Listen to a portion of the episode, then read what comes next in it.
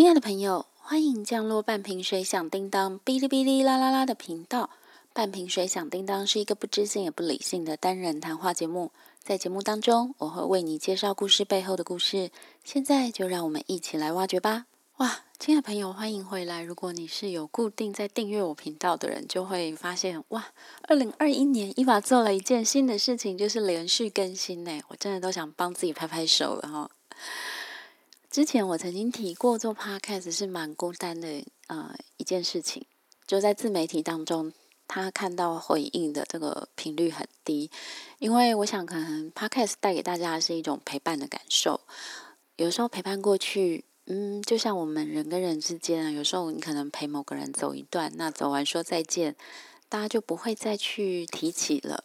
啊，不过最近有一些朋友给我的回馈，我觉得很感动诶，真的，而且是呃，有朋友他是在我上传没有多久，他就给我就是关于我内容的回馈，我超感动的。我上一集忘记讲了，那我相信你也知道你是谁啊，非常谢谢你。那么也要特别感谢一个 podcast 叫做“兔肉新生”，就是。兔子的兔，那个肉，兔肉新生哈，他曾经在他的 podcast 中推荐过我。不好意思，因为我当初看那个回应的时候呢，我的反应也有点慢，所以我是今天才在这边呃公开的谢谢你。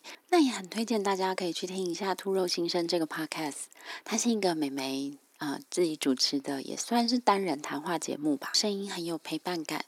推荐大家可以去 Instagram 他的粉丝页找他，叫做 by 二 too by two 哈。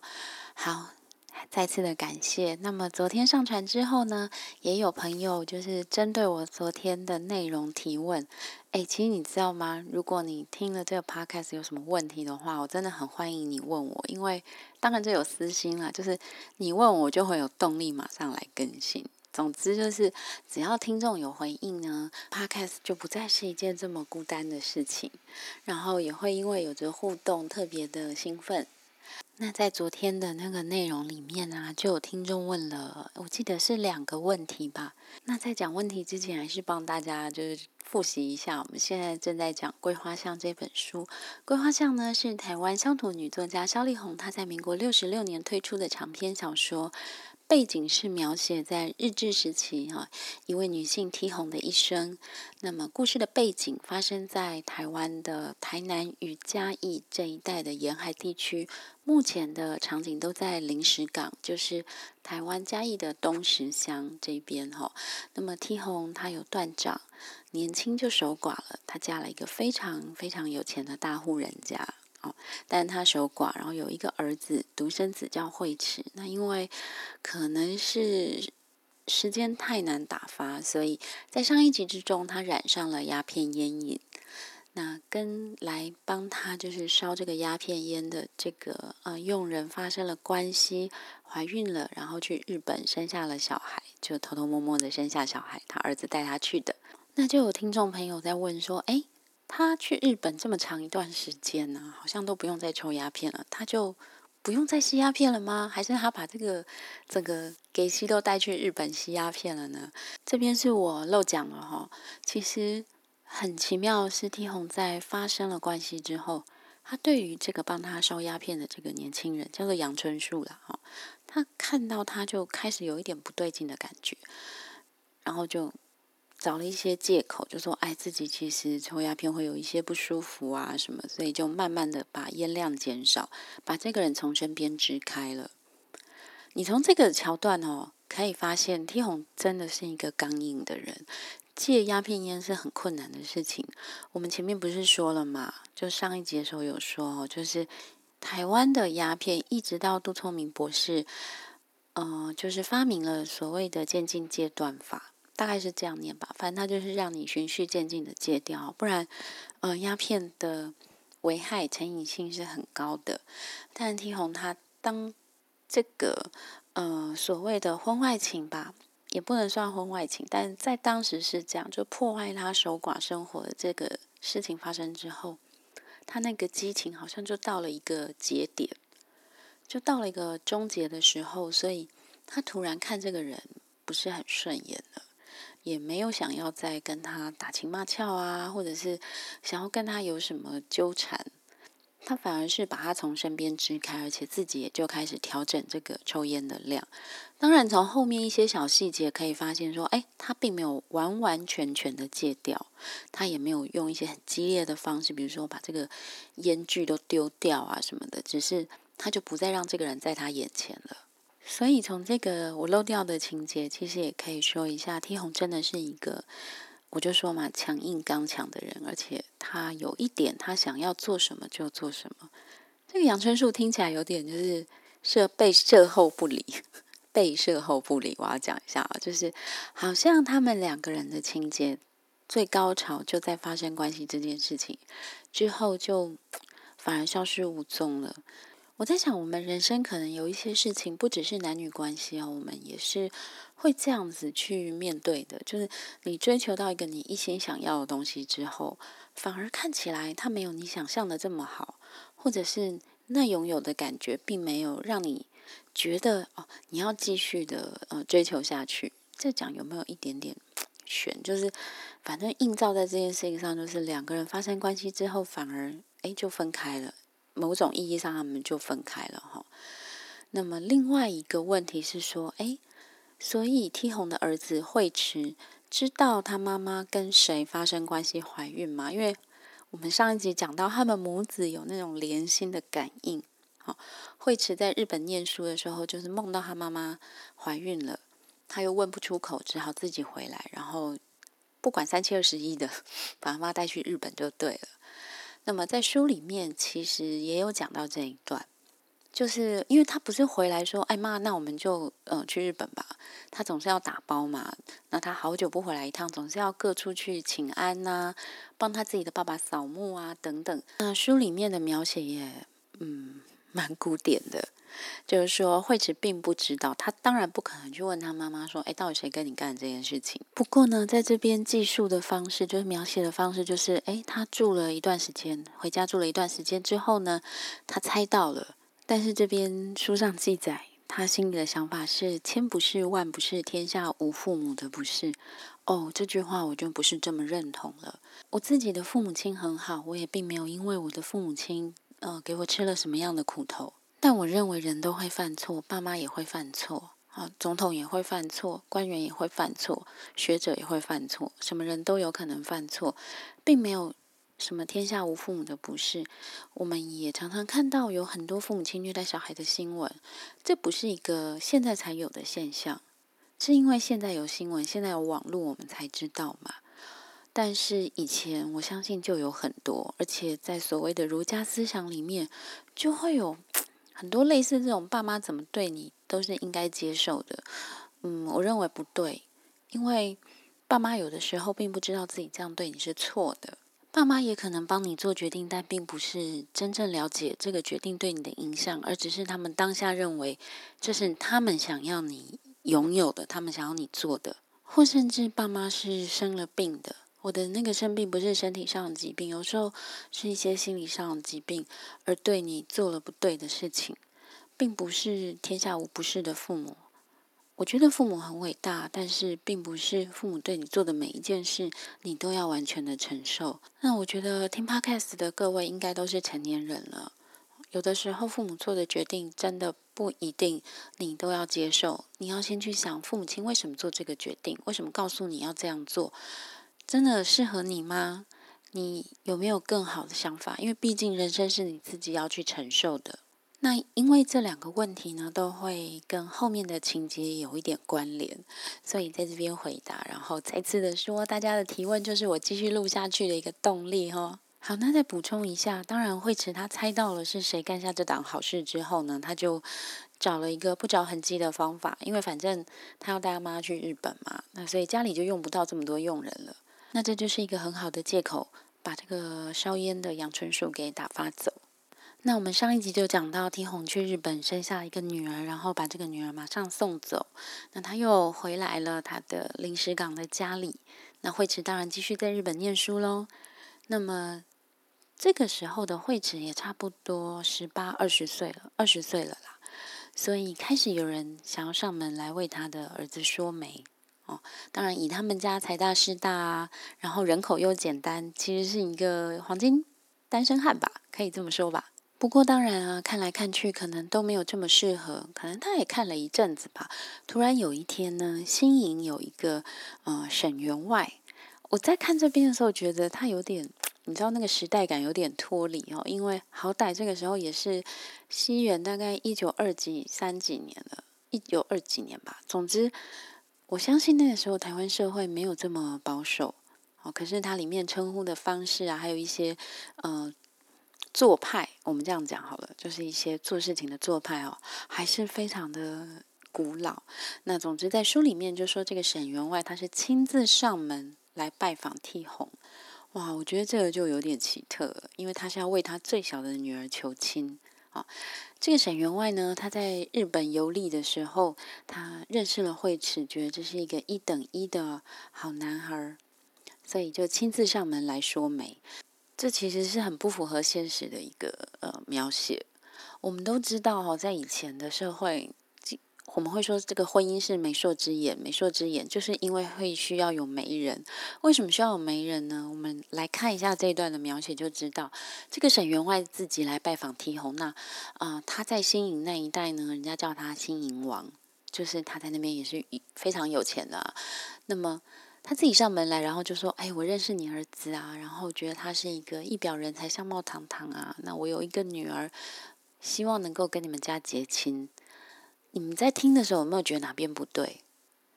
有吧？因为你自己啊，把你的女儿抬上来送上门，我们这样说好了哈。那对方如果一句话拒绝呢，那不就很尴尬吗？而且两方都是有头有脸的人，哦，传出去说啊。”你沈员外的女儿，人家新家还是不要。那么对另外一方，对 T 红这一方来说，其实也算是一种形式的呃逼迫吧。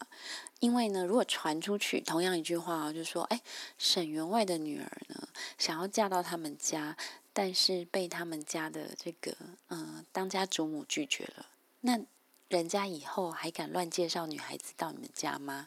那如果连这种嗯，就是。家世背景好，而且本身的这个风评也好的女孩子，你都不要，那你们家想要什么样的媳妇呢？这讲的有点凌乱哦。但总之，媒人的存在是在以前封闭的社会一个居中协调的角色。可是你自己上门为自己的孩子求亲，尤其是在传统社会里，女方上门求亲，这其实有一点自贬身价当然，我是说以那个时候的时空背景来看啦，所以这个桥段我怎么看来看去都觉得它有的部分很现代，就像嗯，那个爸爸自己上门为女儿求亲，其实还算比较稍微有时代感一点。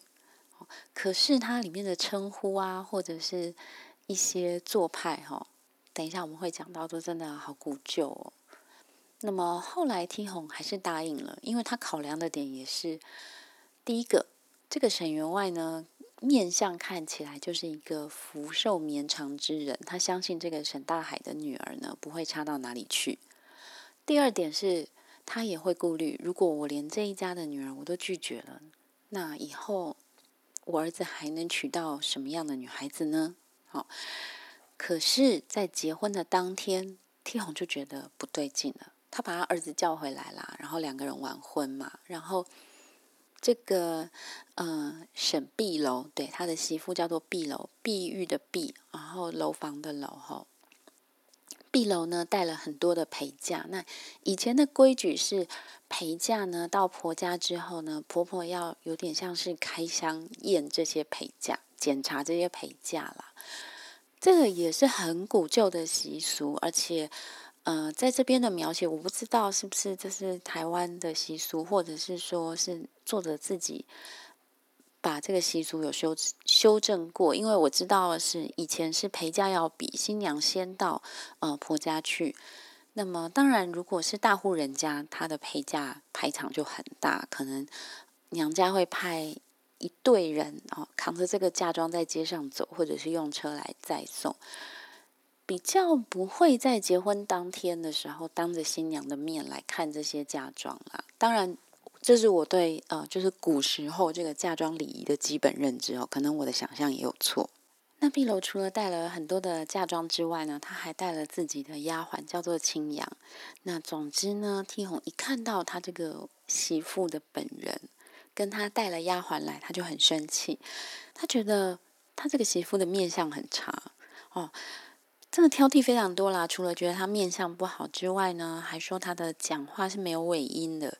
我每次都在想，说什么叫做讲话没有尾音？但是在老人家，就是老一辈的这个说法里面，讲话没有尾音，好像是一个福薄的象征，就是没有福气的象征哈。那么他也很气，这个媳妇居然带了自己的丫鬟来，是想要跟你示威吗？哦，想要说我在家里都不用做家事吗？我到现在哦。看这本书，看这个情节的时候，我还是觉得很荒谬。就是我相信，在以前那个年代，带自己的贴身丫鬟啊，嫁到这个夫家，它是一件很正常的事情。因为这个贴身丫鬟要帮忙做很多事情，那很多是贴身的事情哦。当然，我们现在讲可能会觉得，哇，你讲这个实在是非常的腐败。那以前生活就是这样子的啊。那小姐可能连自己梳头发都不会啊。好，我们也不要说不会，他可能就不熟练。就关于这个小姐自己贴身的事情，她可能都不是这么熟练。她必须要有一个人伺候她嘛。以前的生活就是这样子嘛。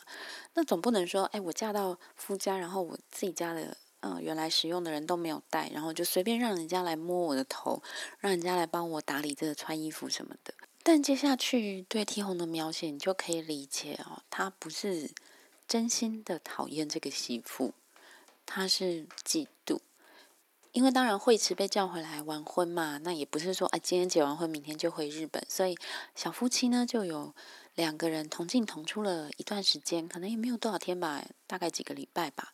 那么每天呢，他们两个请安，就是晚上请安之后呢，就会一起回到自己的房间。废话，不然呢，那 T 红就会开始觉得这个夜特别的漫长。那这个时候的 T 红呢，在书中的年纪大概在四十三四岁左右。不能算是很老，但是我就说嘛，他一直都是一个人过日子，已经守寡二十几年咯。就从书中的那个时间线算的话，已经是很长一段时间了。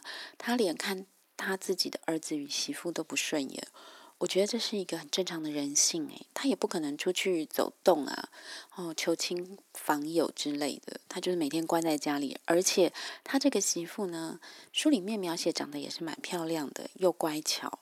只是很天然呆，你想嘛，她也是个嗯大小姐啊，所以对于人情世故呢不是很懂，就是一个很天真、很可爱的小女生吧。哦，书里面的年纪大概是二十岁左右。那天红也很高招，她在她儿子在的时候呢，每天都是笑脸迎人，都很客气。可是等到晚上大门各自关起来之后，她在。自己的房间里面就会不舒服。那现在的角度看，就会知道他可以说是哦独守空闺，又没有其他的生活重心，所以变成这样的个性。但是以前嘛，礼教这么严格，这个书又是这么温柔，是不会这样描写他的。不过接下来我要说，他跟他媳妇就开始有一些。斗法不能说斗法，斗法是互相的。他其实就开始虐待他的媳妇。这本书大概五百页哦，他跟他媳妇就是针锋相对。哎，我真的不能这样说，就是他欺负他媳妇，变身为恶婆婆的这一段就占了五分之一，有一百页，很夸张。他的婚姻生活可能就只有五十页吧，我记得我说过，就他就虐待媳妇这段，居然写了一百页。而且，呃，我记得我小时候第一次读这本小说的时候，觉得这前后的。T 红完全不是同一个人诶，他前面描写他就是很温柔，然后呢很聪明，然后也很挺善良的，怎么到这边好像在讲另外一个人呢？有些那个呃文学评论会说，肖丽红的这一段呢是有点像模仿张爱玲的《怨女》或者《金锁记》。如果有看过张爱玲的小说的话，可以回想一下那个曹七巧。但是我自己看，我觉得两个还是有蛮大的差距啦。第一个。曹七巧他在张爱玲的描写之下没有受过什么高深的教育嘛，所以曹七巧的行为他是很直率，甚至你可以说是很粗鲁的哦。在看嗯，不管是越女或金锁记的时候，你不会同情曹七巧的这个角色。那么虽然在桂花巷里面，T 红也是没有受过教育，他不识字，可是。在对 T 红的心理描写或者行为描写上，他的侧写会让你没有这么痛恨这个人，你会觉得他也有他可怜的地方，那他也有他温顺的地方，他是交错在出现的。不过我现在这个年纪再回去看，还是觉得很不舒服。那本来我是想把。这个段落的题目定成说婆媳就是不要住在一起哦，可是我觉得也不是婆媳不要住在一起就可以避免的。当然，它里面因为媳妇每天都要跟婆婆面对面嘛，所以替红用了很多莫名其妙的方式来折磨她，比如说呢。媳妇当然想要讨婆婆的喜欢，也想要嗯，就是帮自己博一个好名声，所以媳妇就会先去跟婆婆旁边的这些女佣打听说，哎，婆婆喜欢吃什么啊？每天几点起床啊？然后我要怎么做啊？那这些女佣呢，也会去跟这个 T 红说，哎，你看少奶奶非常的嗯孝顺啊，做了这些这些事情，然后 T 红都会笑笑的说，哎呀，这本来就是本分。哦，如果我有个女儿，她不懂得做这些事的话，我才不敢把她嫁出去。她都是笑笑的说的哦。然后这些女佣后来就有点不敢再接话，可是天红就会笑笑的再加一句说：这些事情还是要看她能不能够持续下去。就是这个媳妇才刚嫁过来没几天，她这么努力的想要讨好你，但是你并没有一句肯定的话。你知道，嗯。这个群体是很容易去感觉到风向的。我相信在那个时候呢，他的佣人们就知道，哎，我们这个当家主母并不喜欢我们的少奶奶。虽然不知道为什么，那你是佣人，你会偏向哪一边？我正常人，我当然都是偏向这个当家主母啊。不过 T 红一直都是笑笑的，就是在大家的面前，他都对这个少奶奶会有一些。不咸不淡夸奖的话啦，我猜想是这样。然后呢，也不会正面的跟他有什么难看的脸色。不过呢，中中间描写到一个桥段，就是 T 红的阿金来看他，好，就是他的舅妈来看他。然后呢，他把大家都支开，要私下跟他阿金说什么？你知道，其实虽然说是啊，你们都不要听，我要私下跟我的阿金说话。但是以前的房子啦，大家会怎么样？就会去偷听啊，所以就用这种侧写的方式讲出来他们谈话的内容。天红就跟他老金说：“我这个媳妇哦，睡相非常的不好，叫做停尸睡。停就是停下来的停，尸就是尸体的尸嘛。然后还会说他什么大小便的时候啊，声音非常响啊，这些都是就是破给间隔破格哈。他其实是有点有意让这些话露出去的。”因为他也知道佣人们会偷听，可是我觉得最可怕的是，哎，他怎么知道他媳妇怎么睡觉的？那个睡箱是怎样？大家睡觉门都是关起来的吧？所以他会去偷看他们睡觉的样子。这是一个用侧写的方式在描述事件的，嗯，一种做法啦。在《红楼梦》里面，这种侧写的方式很多。那《桂花巷》也有，那我就举出这一段，我觉得他的侧写非常的成功哦。侧写就是没有明着写出来，他去偷看他的儿子媳妇睡觉。但是你看这个段落就知道，如果不是去偷看，难道他媳妇在他面前敢躺下来睡觉吗？以前的礼教很严格，不可能让婆婆看到自己在睡觉的样子，对吧？那后来呢？惠慈就回日本了。哦，对啊，他前面在讲这一段的时候，惠慈还在台湾哦，就表示是儿子媳妇都在的时候，他去偷看他们睡觉的样子。嗯，我觉得有够变态。即使在以前，这也是很变态的事情，好吗？那后来接下来惠慈回了日本之后呢，他会写信回来嘛？那会写给自己的妈妈，也会另外再附一封信给他的太太。这个在现在看起来是再自然也不过的事情，但是。T 红就很不高兴，他就觉得，难道你跟我平起平坐吗？而且在书里面的描写就是碧楼十分的不懂事，他就把这封信就是谢谢之后，他就拿走了。嗯，当然以前也没有什么小孩隐私的这种概念啦，甚至连家人的隐私都是没有的哈。那 T 红是怎么样让他媳妇知道他不高兴呢？就是每天早上会去请安嘛，他每天早上去请安的时候呢，T 红也不会正眼看他。然后就是，可能有人在帮他梳头啦，或者是帮他倒茶什么，他就会淡淡的，好像在对着佣人，但是其实是在骂这个媳妇，就说：“哦，你跟我平起平坐了吗？哦，写给我一张，也写给你一张，那你跟我有什么差别？大概就是这些话吧。我不知道，如果今天大家如果遇到这样的状况会怎样？有点好像不是当面骂你，你要回也回不了。而且呢，请注意，你是不可以跟婆婆回嘴的。那你会怎么办？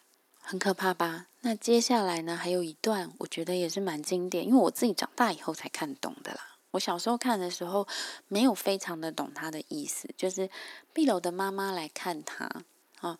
那么母女在一起，当然会说一些提及话，可能碧楼就是眼眶有一点点红吧。两个人在一起讲话的时候，我觉得他不一定是在哭诉什么，他可能也只是想妈妈，因为毕竟那么年轻，嫁到一个完全是陌生人的家庭，先生又不在身边，我觉得会有点难过，是很正常的事情。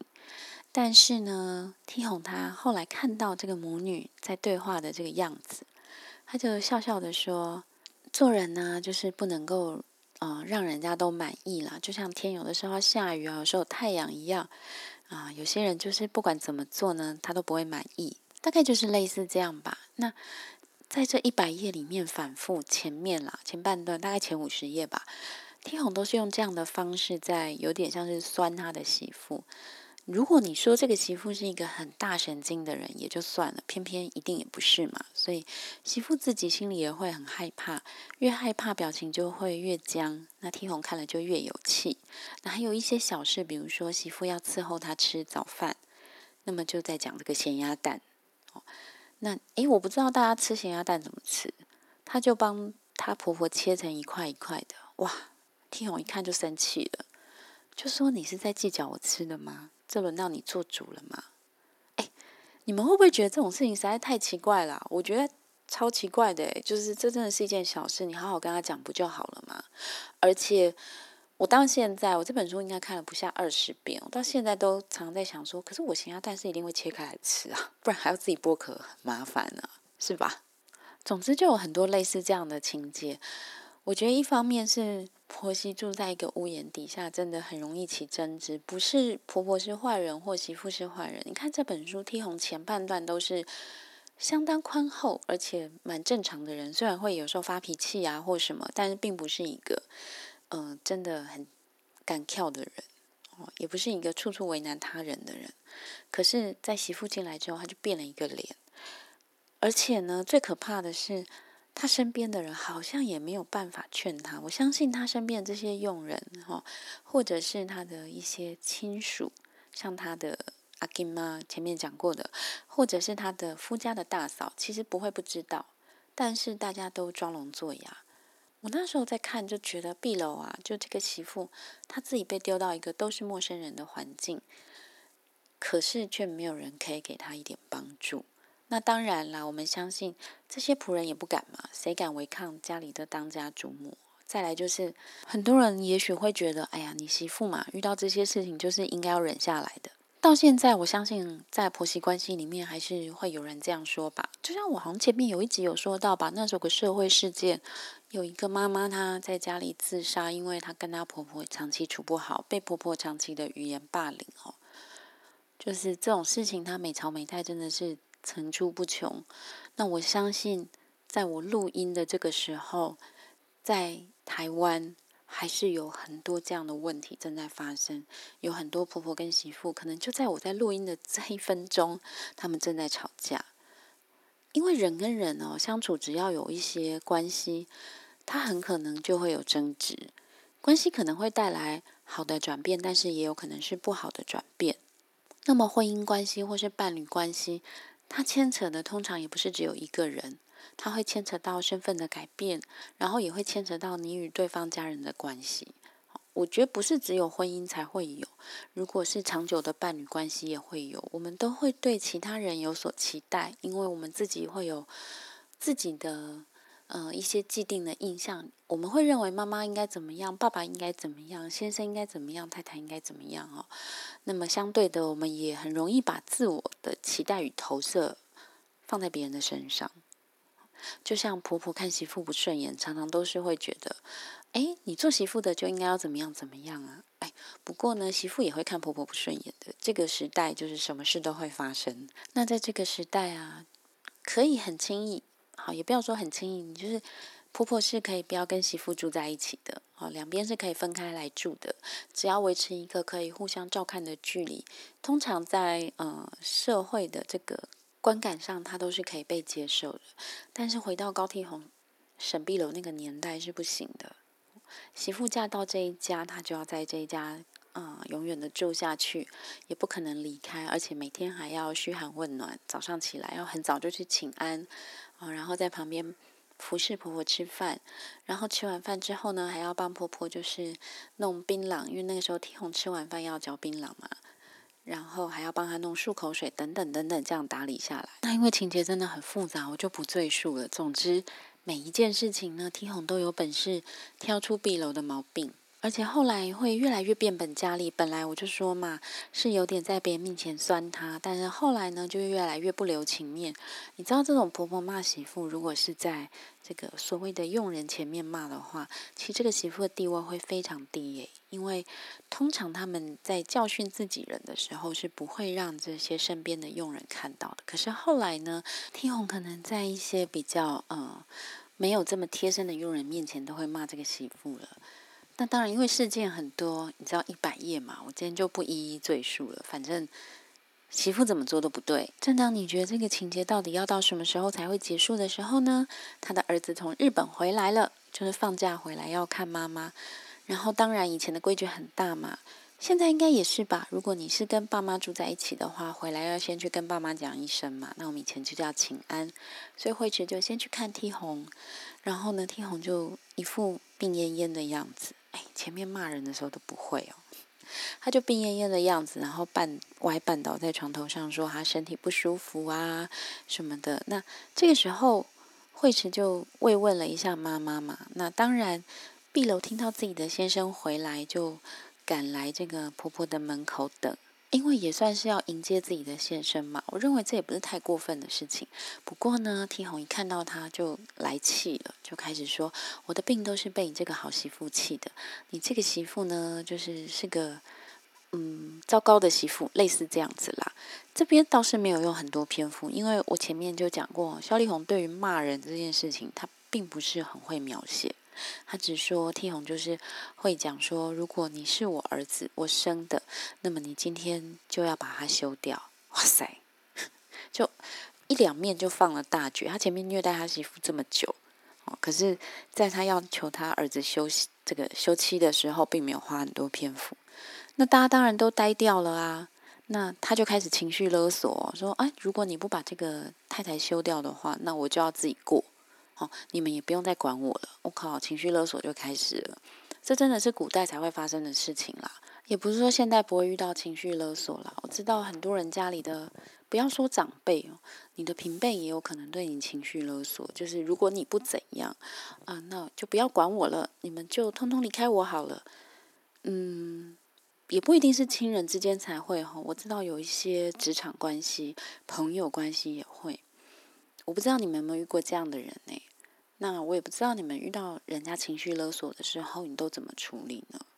我觉得，嗯，可能我们在受教育的时候，我是说一个社会气氛的教育的时候，都会希望你以和为贵啊，不要得罪别人呐。或者像我这个年纪哈，我们会被潜移默化去告诉你说，你最好是尽量让大家都满意。哎，我不知道有没有人可以。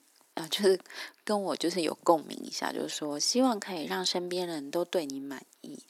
那我觉得这个跟男生女生也有关系啦。女生通常会有这样子暗示性的要求，就是你最好可以让大家都对你满意啊，尽量让大家都不要对你有怨言。那大家其实应该也知道吧？这答案就是不可能。你作为一个人。你的一举一动总是有人开心，有人不开心的。但我认为，我们的满意不满意，就是对于事件的满意不满意，不应该是在于对方的回应上面。就好像，哎，我举个例子哈，比如说你画一幅画，我想画画的动机应该是希望能够把自己想要画的东西画出来，然后做到自己想要的最好的那个标准，而不是在我开始画的时候，我就希望这幅画是要大家都喜欢的。我不知道你们能不能够理解我想说的话。好，那么如何面对情绪勒索的人呢？每个人可能都有不同的回应方式。我的回应方式应该不会太好，但是这真的是我的方式，就是我不会理会情绪勒索。好我认为这种方式就是要立马戒断，他没有渐进戒断哦。就是对我来说，我会希望跟我接触的人知道，你情绪勒索我是不行的，我没有办法接受，而且我只会马上就是关闭跟你的通道。哦，不过我也知道很多人觉得这样的回应很不好，会激起对方更大的反应，但我并不在乎啊。我不是不在乎对方，而是不在乎对方因为这样做的反应。因为我觉得你喂养他的勒索，才是让整件事情或整个关系会越走越糟的关键。这是我的想法。不过呢，我们看回来小说本身，哇，今天时间好长哦。所以我今天想要把它讲完呢，因为后面没有剩多少了。那前面我们有讲到惠池是一个非常孝顺的儿子，有没有？就是父母的过失呢，只能帮他掩盖啊，帮他想办法啊，不可以就是觉得父母有什么不对的地方啊。对，天下无不是的父母嘛。我们前面有讲过，这是惠池的思想。所以他妈妈跟他情绪勒索，意思就是说，你如果要老婆的话呢，他妈妈甚至说出了，那我就要回北门宇的老家，就是这种话。那么惠慈的处理方式就是跟他太太说：“那我们就分手吧。”好，当然惠慈是有说：“你先避开一段时间，那等他气消，等我妈气消了哦，再回来这样子。”那其实这边耐人寻味的侧写，也就是说，惠慈并没有说：“你怎么可以对我妈妈不孝顺？你怎么可以让她这么伤心？”惠慈只是一直强调说。我妈从我什么一两岁的时候就开始守寡待我啊，就很辛苦，所以我不能够不孝顺她，不能够违逆她，懂吧？他并没有怪他的妻子，但是碧楼真的太绝望了。你想在那个年代哈，然后呢，像碧楼这样，他其实完全没有社会经验，他也不知道怎么跟其他人打交道。对她来说，她嫁进来就是一心一意的想要做一个好媳妇，可是她怎么做都不对。最后婆婆居然还说要把她就是送回娘家，就把她休掉了，不是说送回娘家。所以她就是跟她先生说：“妈妈可以误会我，可是你不能够不知道。”她的意思是说，你不能够不知道我做的这一切。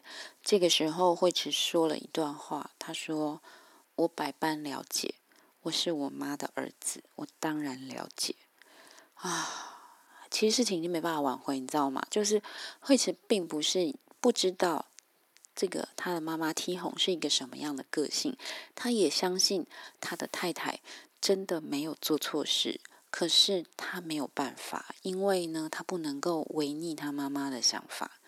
看到这边，你会有什么感受？觉得这个先生真的很渣吗？对，作为一个先生来说，作为沈碧楼的先生来说。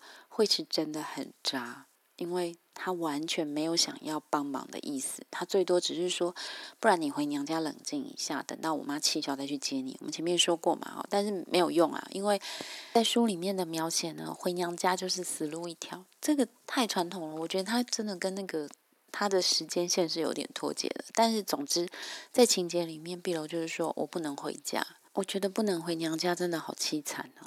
就在夫家已经受尽了各种各样的苛待，可是呢，他的原生家庭居然也是用这样的礼教在拒绝他的时候，我本来是担心他会去死啦，但他没有，他只是就是带着他的丫鬟青阳哦，两个人就离开了新家去流浪。在他要离开之前呢，天红本来还要做一件更绝的事情，就是要把他的嫁妆全部退还。其实退嫁妆哦，在古代的中国，它并不是一件失礼的事情，因为嫁妆本来就是这个媳妇的财产。嫁妆一开始的意思呢，应该是这个女孩子出嫁的时候带到夫家去供她自己，呃，这辈子的吃穿用度。所以嫁妆为什么有很多是衣服啊、衣料啊，甚至还会有人说看过那个古老的嫁妆里面有什么金马桶，比较讲究一点的家族还会连那个棺材都一起带过去。哎，不是金马桶，是马桶啦，就是。要告诉夫家说：“哎，我这个女儿嫁过去呢，并不需要你夫家额外的来供养她，她可以用她的嫁妆养她自己一辈子。好，当然也不是都尽如人意啦。你知道，有的时候嫁妆并没有这么多。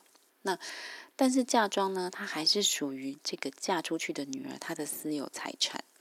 所以呢，如果夫妻结婚，那么他们没有生小孩的话，那夫妻都过世之后，这个剩下来的嫁妆理论上是要还给这个当初嫁出去的人家。